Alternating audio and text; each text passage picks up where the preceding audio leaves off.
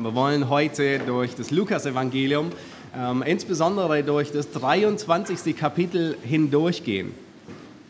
Karfreitag und Ostern sind in gewisser Weise das Herzstück unseres Glaubens.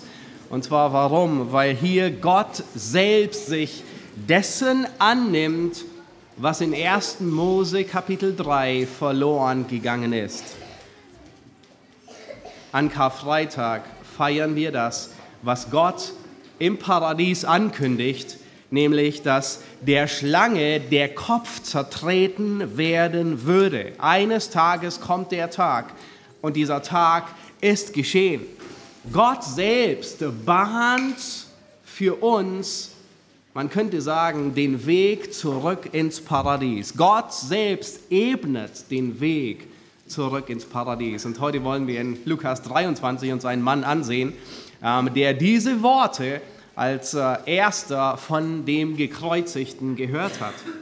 Ihr dürft gerne Lukas 23 aufschlagen, werden durch das ganze Kapitel hindurchgehen. Diejenigen von euch, die nicht lesen können, die können es auch mitverfolgen, ähm, mit ein paar Bildern ähm, äh, gleich äh, daneben, einfach nur um äh, mit dabei zu sein. Ähm, der Karfreitag, so wie wir ihn feiern, also der Tag von heute, ähm, der begann nicht an Karfreitag, sondern eigentlich begann der ganze Tag schon am Donnerstagabend. Jesus hatte das letzte Passa gefeiert und er hatte sich so sehr gesehnt, mit seinen Jüngern dieses Passa zu feiern, weil es war sein letztes Passa auf Erden und im Himmel. Er würde es nie mehr feiern, bis er es erneut feiern wird, wenn das Reich Gottes gekommen ist. Also wir sind privilegiert, dass wir Abendmahl feiern dürfen, ähm, weil Jesus selbst feiert es noch nicht, sondern erst, wenn das Reich Gottes wieder da ist. Und das Passa, es war nur ein Schatten auf das echte Passalam. Und nun mit Christus ist das echte Passalam gekommen. Und Christus, er gibt dem symbolischen Feiern des Passa eine neue Bedeutung. Deswegen feiern wir als Christen nicht mehr das Passa. Das jüdische Passa war nur ein Schatten. Wir feiern das Original. Das Passa ist quasi nur die Vorbereitung auf das Original. Und später am gestrigen Abend, man könnte sagen Donnerstagabend, war Jesus mit seinen elf Jüngern, sind sie aufgestanden vom Passa und ähm, sind dann an den Ölberg gegangen in den Garten Gethsemane. Und Jesus, er hat dort gebetet. Nun, es ist sehr auffallend, wenn man sich Lukas Kapitel 22, Kapitel 23 und Kapitel 24 anschaut, ähm, dass diese, diese ganze Begebenheit mit sehr viel Gebet mariniert ist. Also da ist besonders viel Gebet. Diese Zeit ist getränkt im Gebet. Das Beeindruckende, was würdet ihr sagen, sind die Gebete Jesu erhört worden? Absolut, oder? Sind sie immer erhört worden? Oh, ganz sicher. Sie sind immer erhört worden und das sehen wir uns heute sogar an. Das Beeindruckende, wir sehen sogar, dass Gebetserhörungen in diesen drei Tagen erhört werden. Zunächst betet Jesus in Kapitel 22, wir werden nachher beim, beim Abendmahl noch durch das 22. Kapitel ein bisschen hindurchgehen. Zunächst betet Jesus, dass Petrus ähm, der, den Glauben ähm, nicht verliert, dass er bewahrt wird. Satan wollte ihn sichten wie den Weizen, dasselbe mit ihm vollbringen wie mit Judas. Aber Jesus hat gebetet, dass sein Glaube nicht aufhört. Wurde es erhört, das Gebet? Absolut. Sein Glaube hat nicht aufgehört. Im Garten Eden betet Jesus erneut und es wird berichtet, dass er inbrünstig betet. Lukas sagt sogar in Kapitel 22, es war ein ringender Kampf. Wofür hat Jesus gebetet? Wir wissen es, weil es in allen Evangelien niedergeschrieben wurde und festgehalten wurde. Alle Evangelien berichten darüber. Zum einen berichten fast alle Evangelien darüber, dass es ihm so schwer fiel, den Kelch des Vaters anzunehmen. Das Gericht Gottes für die Sünder, es stellvertretend zu ertragen. Und im Gebet ringt er mit dem Willen Gottes. Erinnert ihr euch? Und er sagt, Vater, gibt es eine Möglichkeit, dass dieser Kelch an mir vorübergeht? Er ringt im Gebet, weil es ihm so schwer fällt, ähm, den Willen Gottes zu tun und er weiß, es gibt keine andere Möglichkeit und er ringt im Gebet, dass sein Wille in Einklang kommt mit dem Willen Gottes, obwohl es ihm so schwer fällt, den Willen Gottes zu tun. Er hat nicht gebetet, dass der Vater das Gericht lindert. Er hat nicht gebetet, dass die Schmerzen nicht so schwer sind. Er hat nicht gebetet, dass der Vater das Gericht wegnimmt, sondern er hat gerungen, dass sein Wille sich dem Willen des Vaters beugt und sein Wille in Einklang kommt mit dem Willen des Vaters. Und es war so heftig für ihn, dass Lukas sagt, dass er so geschwitzt hat, dass sein Schweiß wie dicke Blutstropfen runtergeperlt sind. Er hat nicht Blut geschwitzt, sondern es wird nur gesagt, er hat so geschwitzt, als würden Bluttropfen herabtropfen. Und sein Gebet wurde erhört, weil sein Wille wurde in Einklang gebracht mit dem Willen Gottes, auch wenn es ihm so schwer fiel. In Johannes 17 wird noch ein anderer Aspekt genannt, dass Jesus für seine Jünger und alle zukünftigen Jünger gebetet hat. Wurde sein Gebet erhört? Es wurde absolut erhört. Später sehen wir in, in Lukas 23, dass Jesus noch einmal betet und auch dieses Gebet wird erhört. Welche Zuversicht haben wir, wenn der Sohn Gottes betet, wird sein Gebet erhört. Und in dieser Nacht hat Christus für mich gebetet. Ich hoffe, er hat auch für dich gebetet. In Johannes 17, Vers 9 sagt er, Vater, ich bitte für sie, die du mir gegeben hast in dieser Nacht, Donnerstagnacht am Ölberg im Garten Gethsemane, hat Jesus für jeden einzelnen Gläubigen gebetet.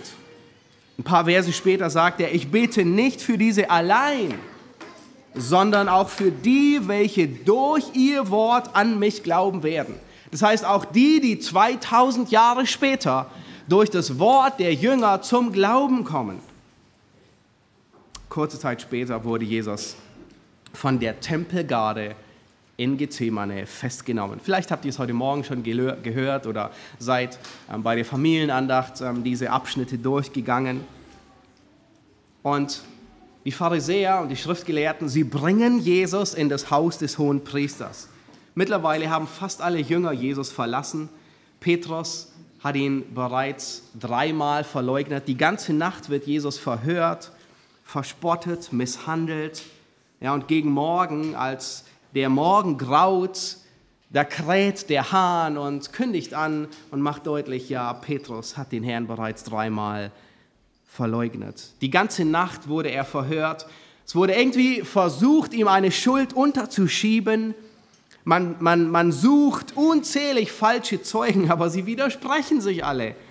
Und sie können ihn keiner einzigen Sünde beschuldigen. Und dann, als der Tag anbricht, wird er in den Hohen Rat geführt, um verurteilt zu werden. Man könnte meinen, mit dem zweiten Hahnenschrei wird er dann gleich, gleich bei Morgenbeginn zu Pilatus gebracht.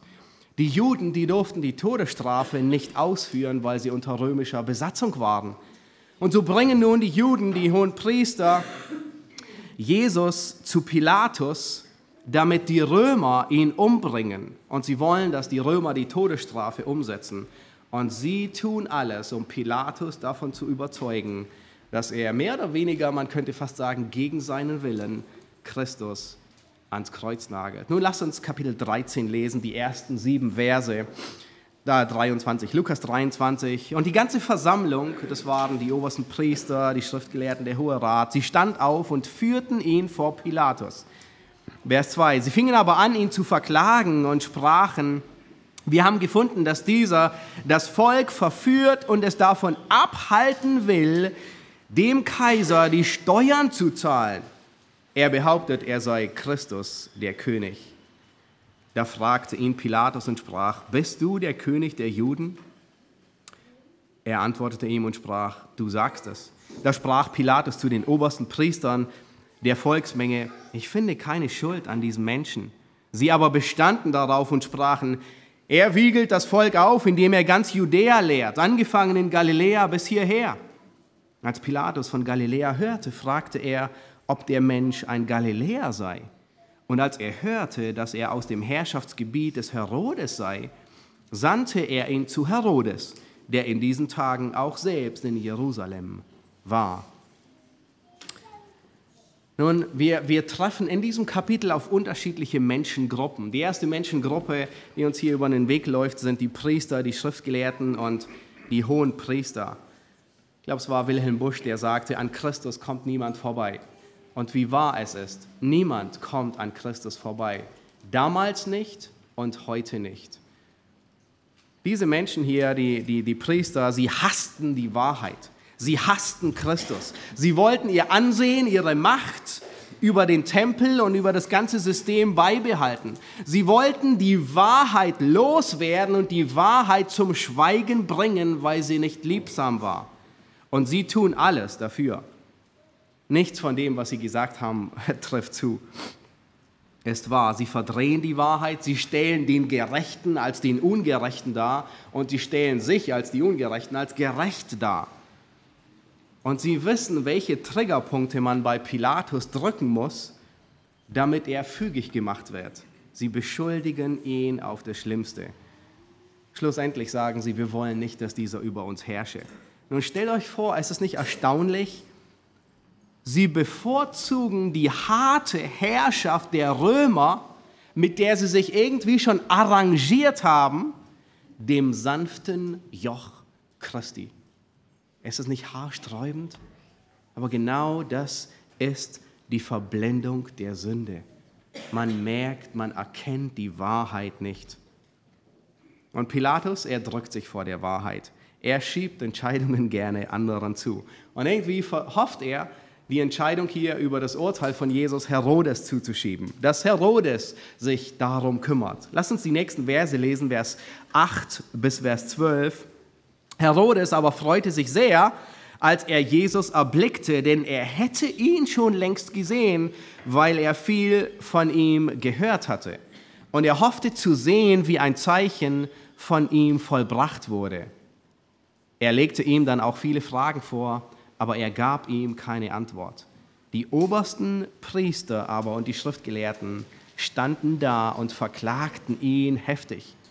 Und Herodes behandelte ihn verächtlich und verspottete ihn samt seinen Kriegsleuten und schickte ihn, nachdem er ihm ein Prachtgewand hatte anlegen lassen, wieder zu Pilatus zurück.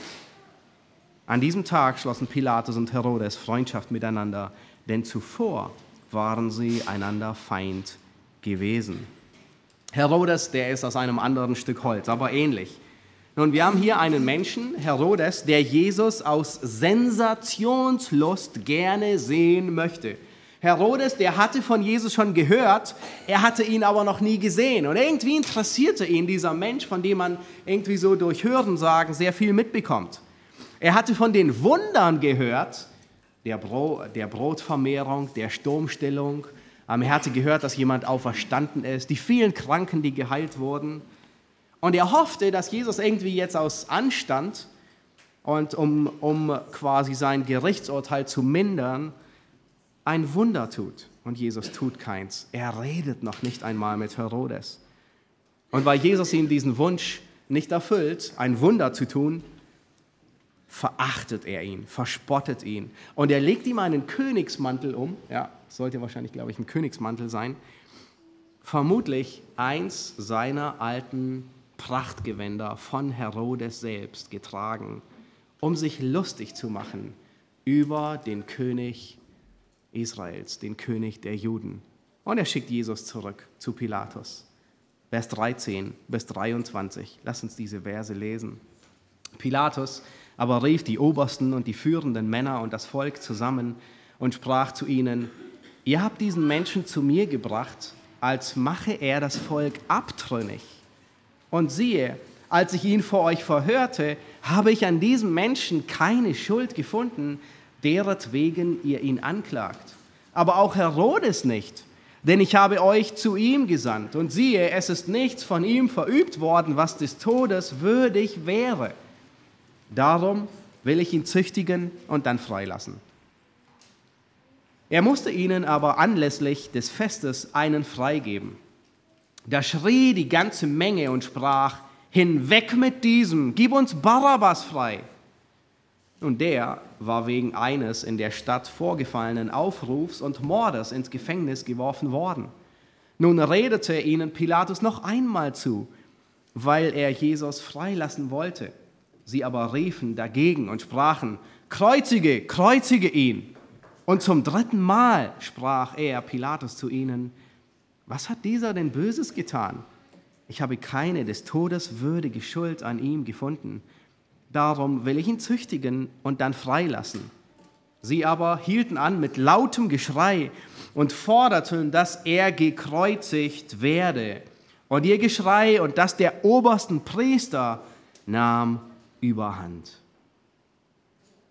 In diesem Kapitel wird sechsmal gesagt, dass Jesus schuldlos ist. Pilatus selbst, habt ihr mitgezählt? Wie oft hat Pilatus gesagt, dass Christus schuldlos ist? Wie oft? Könnt reinrufen? Dreimal. Dreimal sagt Pilatus, ich finde keine Schuld an ihm. Herodes hat keine Schuld an ihm gefunden. Später in Vers 41 sehen wir, dass der Schächer am Kreuz noch einmal bestätigt und sagt, dieser hat nichts Ungerechtes getan. Nun, woher der Schächer Jesus kannte, wussten wir nicht, aber offensichtlich wusste er einiges über Jesus. Und später in Vers 47 sagt der Hauptmann, der für die ganze Kreuzigung verantwortlich war und sie übersieht, noch einmal und sagt, wahrlich, dieser Mensch war gerecht. Und dieser kleine Satz, der ist so entscheidend. Ich finde keine Schuld an ihm. Dieser kleine Satz, der ist so entscheidend, dass Lukas ihn sechsmal von vier unterschiedlichen Gruppen bezeugen lässt. Warum ist der Satz so wichtig? Weil Jesus schuldlos starb. Nur weil er schuldlos starb, konnte er stellvertretend für andere sterben. Und wenn du auf Christus hoffst, und ich hoffe, das tust du, dann ist das unsere ganze Hoffnung. Christus war schuldlos. Nur so konnte eine Gutschrift stattfinden. Nur so konnte Gott seine Gerechtigkeit mir zuschreiben oder dir zuschreiben. Und nur so konnte Gott meine und hoffentlich auch deine Schuld ihm zuschreiben. Der Gerechte starb für den Ungerechten. Der Unschuldige starb für den Schuldigen.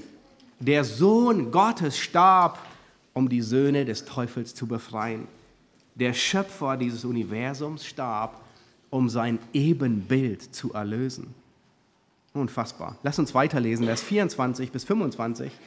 Zwei Verse. Da entschied Pilatus, dass ihre Forderung erfüllt werden sollte und gab ihnen den frei, den sie begehrten, welcher eines Aufruhrs und Mordes wegen ins Gefängnis geworfen worden war. Jesus aber übergab er ihrem Willen.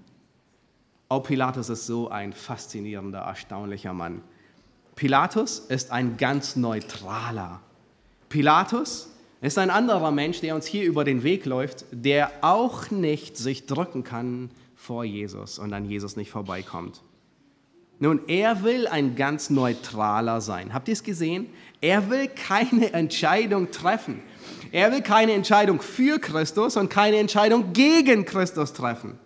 Er drückt sich vor dieser Entscheidung. Und so zweimal wird gesagt, übergibt er Jesus dem Willen der anderen. Ja, ihrer Entscheidung. Oh, sie haben die Entscheidung Pilatus abgenommen. Aber wisst ihr was? Keine Entscheidung für Christus zu treffen, ist gleichwertig mit einer Entscheidung gegen Christus zu treffen. Und das ist, was Pilatus hier tut. Das Einzige, was er entscheidet, ist, mit dem Strom zu schwimmen das Einzige, was er entscheidet, ist, seine Fahne nach dem Wind der Mehrheit zu richten und das zu tun, was alle wollen. Er ist ein Freund des Herodes, er ist ein Freund des Kaisers und das war für ihn das Allerwichtigste.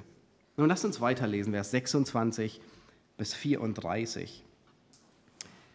Und als sie ihn hinaufgeführt hatten, ergriffen sie einen gewissen Simon von Kyrene, der vom Feld kam, und legten ihm das Kreuz auf, damit er es Jesus nachtrage.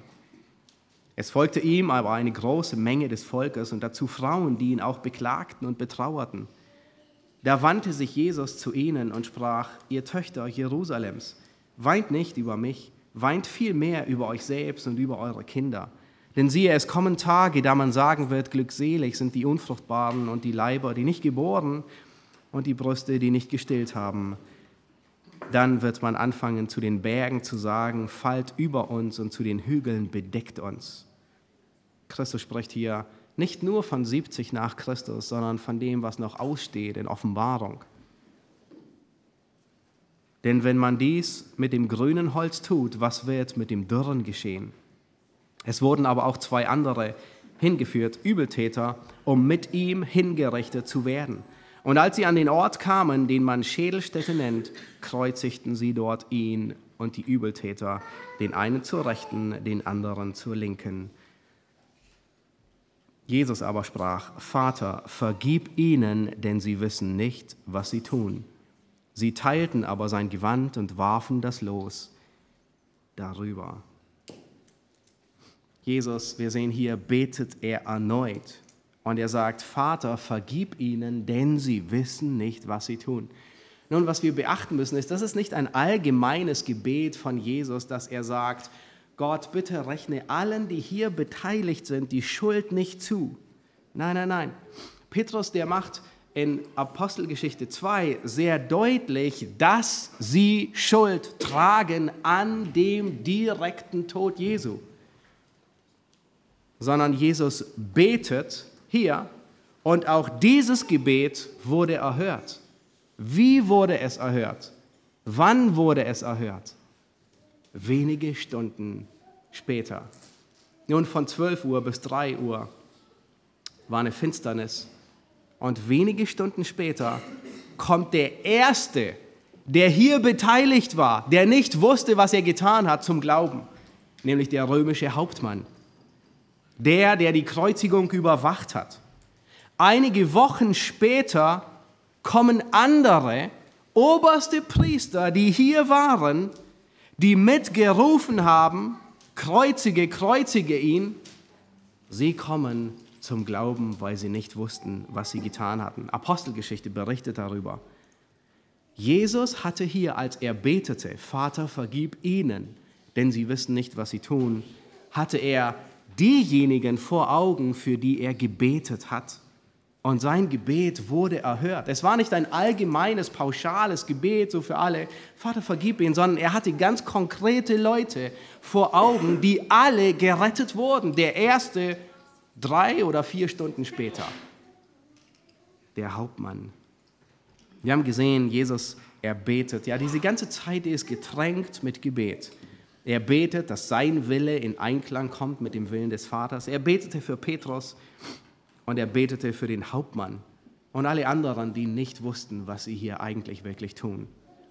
Nun lass uns weiterlesen, die Verse 35 bis 43. Und das Volk stand da und sah zu, und es spotteten auch die Obersten mit ihnen und sprachen, andere hat er gerettet. Er rette nun sich selbst, wenn er der Christus ist, der Auserwählte Gottes.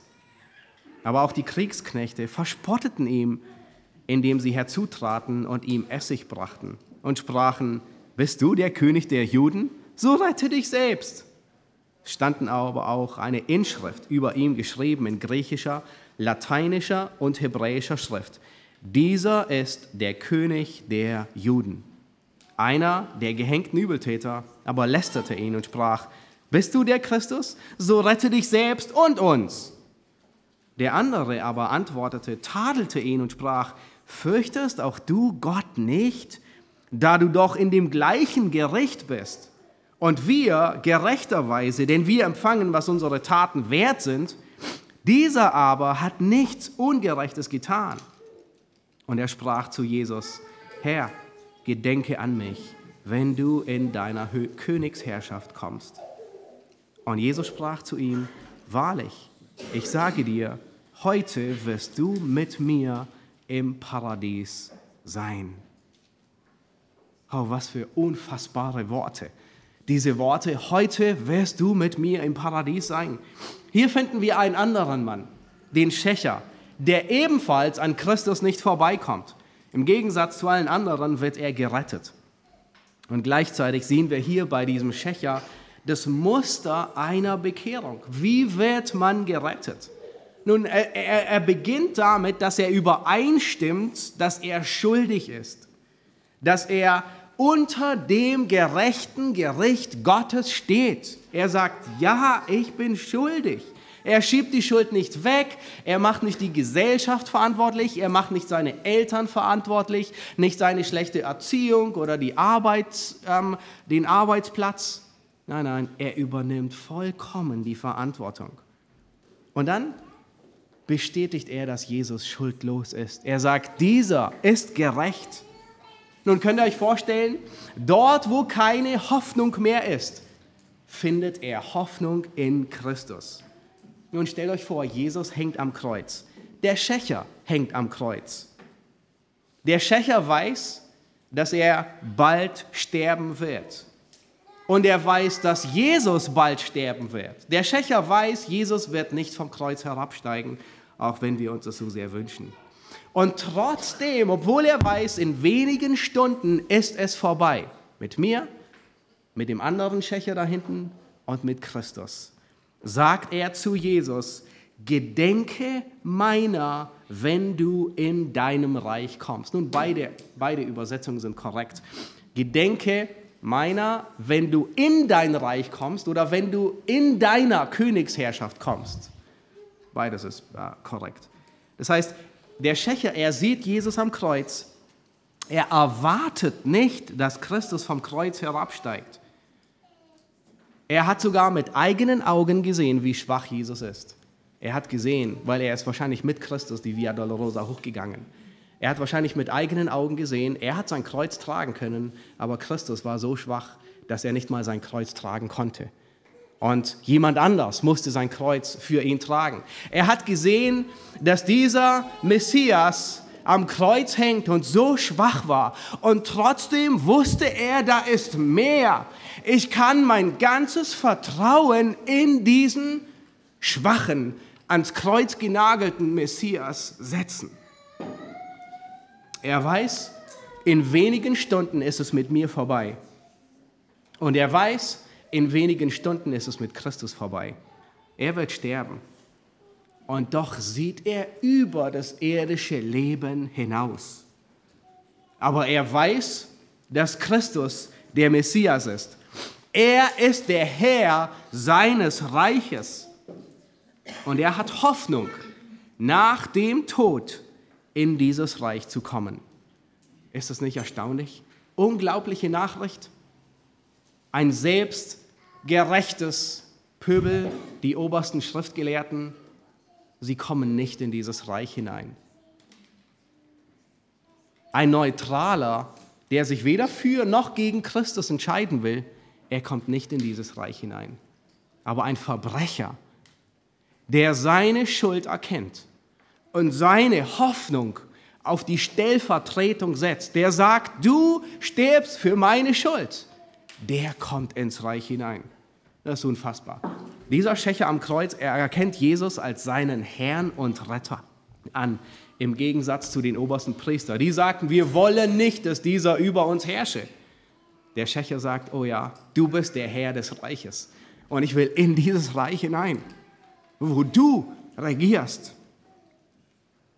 Er glaubte, dass Jesus retten kann, obwohl es danach aussah, dass Christus nicht mal sich selbst retten konnte, weil er sich selbst nicht retten wollte, weil er uns retten wollte. Er glaubte, dieser Schächer, obwohl er sah, dass Christus so schwach war, dass er nicht mal sein Kreuz tragen konnte. Und er ist der Erste, der Schächer, der den Gekreuzigten als Herrn und König erkennt und durch den Glauben an den Gekreuzigten gerechtfertigt wird. Vers 44 bis 56. Es war aber um die sechste Stunde und eine Finsternis kam über das ganze Land bis zur neunten Stunde. Und die Sonne wurde verfinstert und der Vorhang im Tempel riss mitten in zwei. Und Jesus rief mit lauter Stimme und sprach, Vater, in deine Hände befehle ich meinen Geist. Und als er dies gesagt hatte, verschied er. Als aber der Hauptmann sah, was geschah, pries er Gott und sprach, wahrlich, dieser Mensch war gerecht. Andere Evangelien sagen, dieser Mensch war Gottes Sohn. Und die ganzen Scharen, die herbeigekommen waren zu diesem Schauspiel, als sie sahen, was geschah, schlugen sie sich an die Brust und kehrten zurück. Es standen aber alle, die ihn kannten, weit entfernt, auch die Frauen, die ihm von Galiläa her nachgefolgt waren, und sahen dies. Und siehe, ein Mann namens Josef von Arimathea, einer Stadt der Juden, der ein Ratsherr war, ein guter und gerechter Mann, der ihrem Rat und Tun nicht zugestimmt hatte, der auch selbst auf das Reich Gottes wartete, dieser ging zu Pilatus und bat um den Leib Jesu. Und er nahm ihn herab, wickelte ihn in Leinwand und legte ihn in ein in Fels gehauenes Grab, worin noch niemand gelegen hatte. War Rüsttag und der Sabbat brach an. Es folgten aber auch die Frauen nach, die mit ihm aus Galiläa gekommen waren. Und siehe, das, und sie ähm, äh, und sahen sich das Grab an und wie sein Leib hineingelegt wurde. Dann kehrten sie zurück und bereiteten wohlriechende Gewürze und Salben am Sabbat, aber ruhten sie nach dem Gesetz.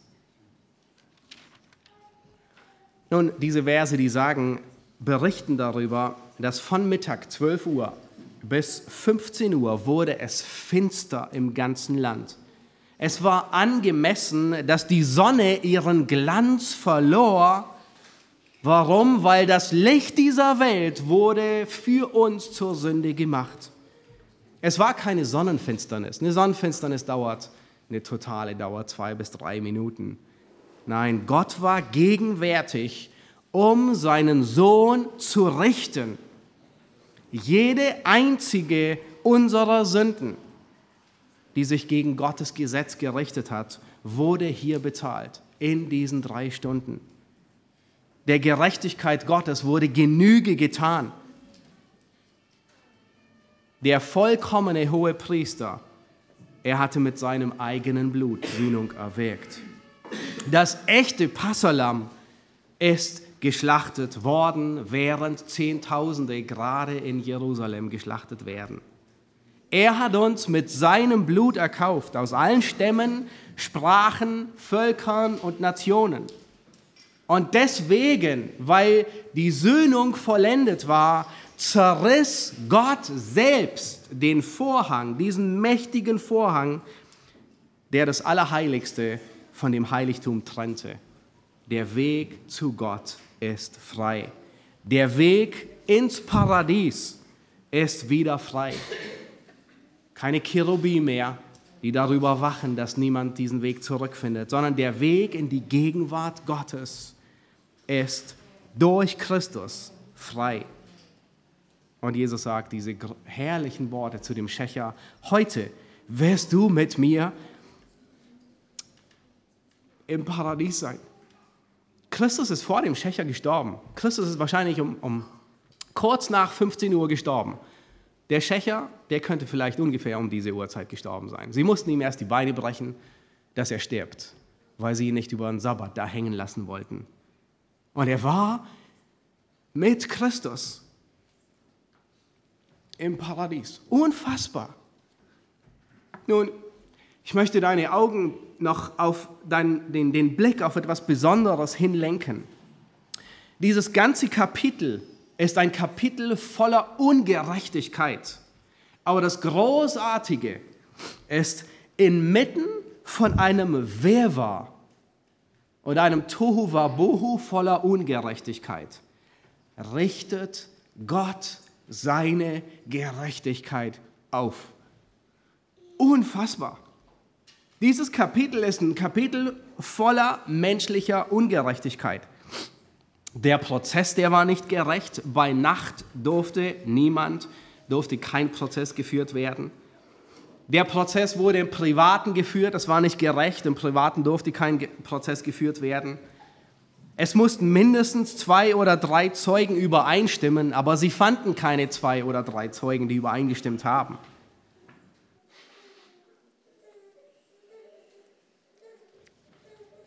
Bei einer Verurteilung zum Tode musste der Sanhedrin bis zum dritten Tag warten, um das Todesurteil zu vollstrecken. Nichts dergleichen. So viel Ungerechtigkeit. Pilatus verurteilt ihn, obwohl er überzeugt ist, dass er schuldlos ist und sagt, ich finde keine Schuld an ihm. Dieses Kapitel, es trieft voller Ungerechtigkeit. So viel Ungerechtigkeit. Wisst ihr, was das Verrückte dabei ist? Inmitten all dieser Sünde, inmitten all dieser Ungerechtigkeit, richtet Gott selbst seine Gerechtigkeit auf. Eine Gerechtigkeit, eine stellvertretende Gerechtigkeit, eine rechtfertigende Gerechtigkeit. Ist nicht unfassbar? Er richtet seinen Sohn, damit wir frei ausgehen. Das gibt uns die Zuversicht, dass Gott fähig ist, in einem Chaos, in einem, in einem Zustand, wo nur Ungerechtigkeit herrscht, eine perfekte Gerechtigkeit Gottes herbeizuführen. Wie? Das ist sein Geheimnis. Darin gibt er uns keine Einsicht. Aber er ist fähig, es zu tun. Und das ist unfassbar. Das wollen wir gleich in den nächsten beiden Liedern singen. Und zwar insbesondere im nächsten Lied, wo sind meine Sünden? Das ist eine gute Frage. Wo sind deine Sünden? Und dann der Refrain sagt, Halleluja, die Gnade ist stark. Unsere Sünden sind unzählig, aber seine Gnade ist größer. Lass uns aufstehen, ich möchte beten und dann bleiben wir stehen, wenn es möglich ist, und singen die beiden Lieder gemeinsam. Jesus Christus, wir preisen dich, Herr, für deine Stellvertretung. Herr, wir sehen, wie schwer es dir gefallen ist,